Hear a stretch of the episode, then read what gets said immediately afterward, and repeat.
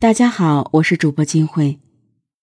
二零一二年三月二十七日晚上八点多，一个叫王东的男子正匆匆往家赶，一路上他不停的给妻子张希打电话，但始终没人接听，这让王东的心里不由得有点发慌。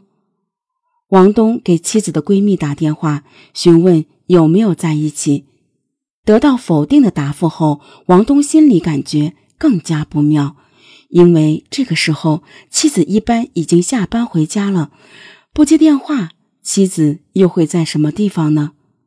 王东按耐住内心的恐惧，急匆匆赶回了家。然而，当他把钥匙插进锁孔时，却发现根本打不开门。于是，王东再次拨打了妻子的手机，没想到家里却传来了熟悉的手机铃声。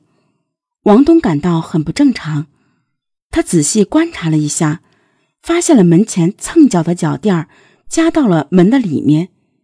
王东用力把门往外一拽，门居然意外的开了。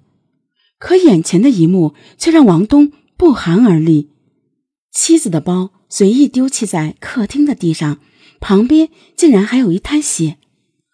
王东。冲进卧室一看，发现妻子已经倒在血泊之中了，手上有伤，身上也多处有伤。死者张希，三十二岁，秦皇岛人，结婚刚刚半年，有稳定的工作，平时人缘也很好。什么人会对他下此狠手呢？现场勘查结果显示，死者张希身中三十多刀，是入室抢劫而引发的凶杀吗？可王东证实，家中的财物没有被盗，屋内也没有被翻动的痕迹。那么，犯罪嫌疑人只有一个目的，就是杀死张希。案发现场的门锁没有被破坏，说明嫌疑人极有可能是尾随张希进入屋内后实施暴行，掩门而去的。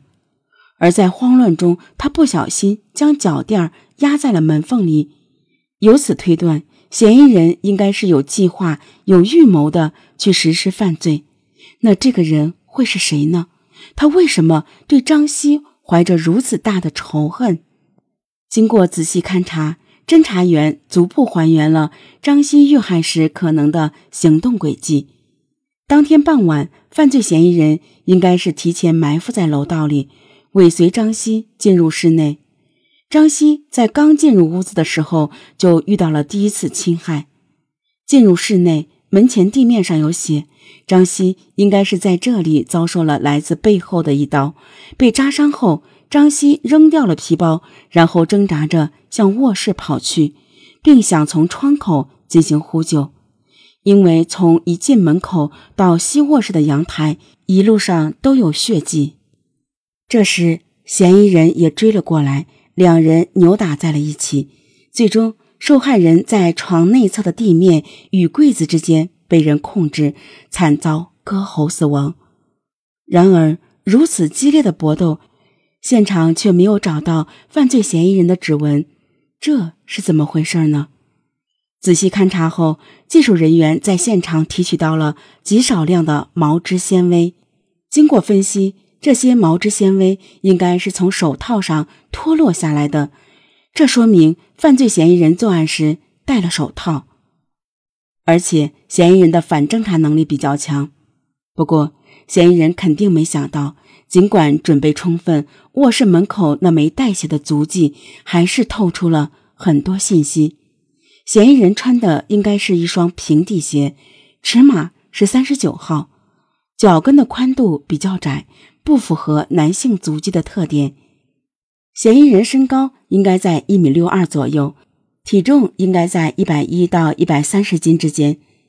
根据鞋印推断出来的身高和体重，让警方怀疑此案的犯罪嫌疑人有可能是女性。但问题是，一个女性嫌疑人能下得了狠手，砍杀被害人三十多刀吗？警方推断。嫌疑人进入室内以后，对被害人没有足够的控制能力，才导致屋内出现多处的血迹。如果嫌疑人是男性，则可能很快就会控制住死者。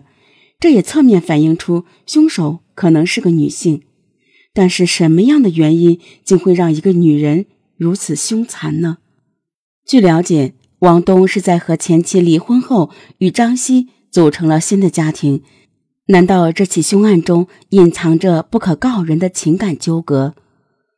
可是，经过警方调查，这个猜想很快就被否定了。王东和他前妻之间也没有什么矛盾纠纷。那么，会不会是夫妻俩在工作或者生活中与他人发生过矛盾，招致了这场杀身之祸呢？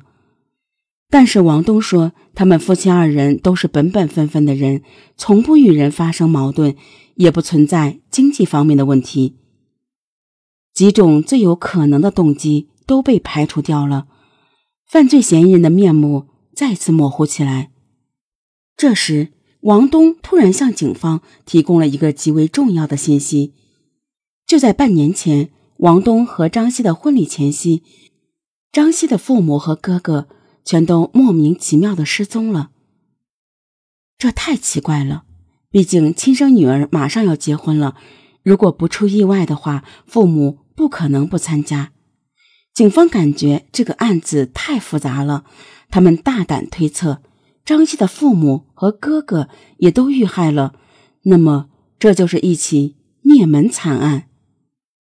如果真是这样，那么显而易见。凶手的目标就不仅仅是张希，而是张希一家人。那么，凶手为什么要针对这家人？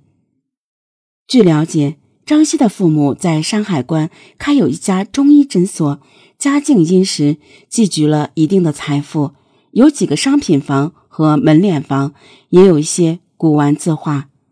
张希的哥哥也是开诊所维持生计，为人老实本分，没有与他人发生矛盾。既然没有矛盾，那么对张家下手的人极有可能是图财害命。可是张希父母和哥哥失踪后，家里却并没有财产损失，也没有打斗的痕迹，凶手目的何在呢？种种迹象让侦查员产生了一个大胆的推测：如果张希一家人全部遇害，谁会是最大的受益者呢？按继承顺序来说，如果张希没了，那么最大的受益人应该是他嫂子。联想到杀害张希的凶手极有可能是女性，那么张希的嫂子无疑具有作案嫌疑。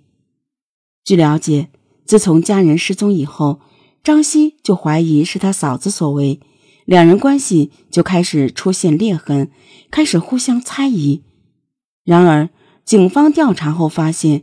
张希的嫂子是个普通的家庭主妇，从家人失踪到张希遇害的这段时间，一直没有什么异常表现。张希嫂子的嫌疑也被排除了。那个神秘的犯罪嫌疑人此刻到底藏身何处？警方将侦查重点又放在了凶案现场。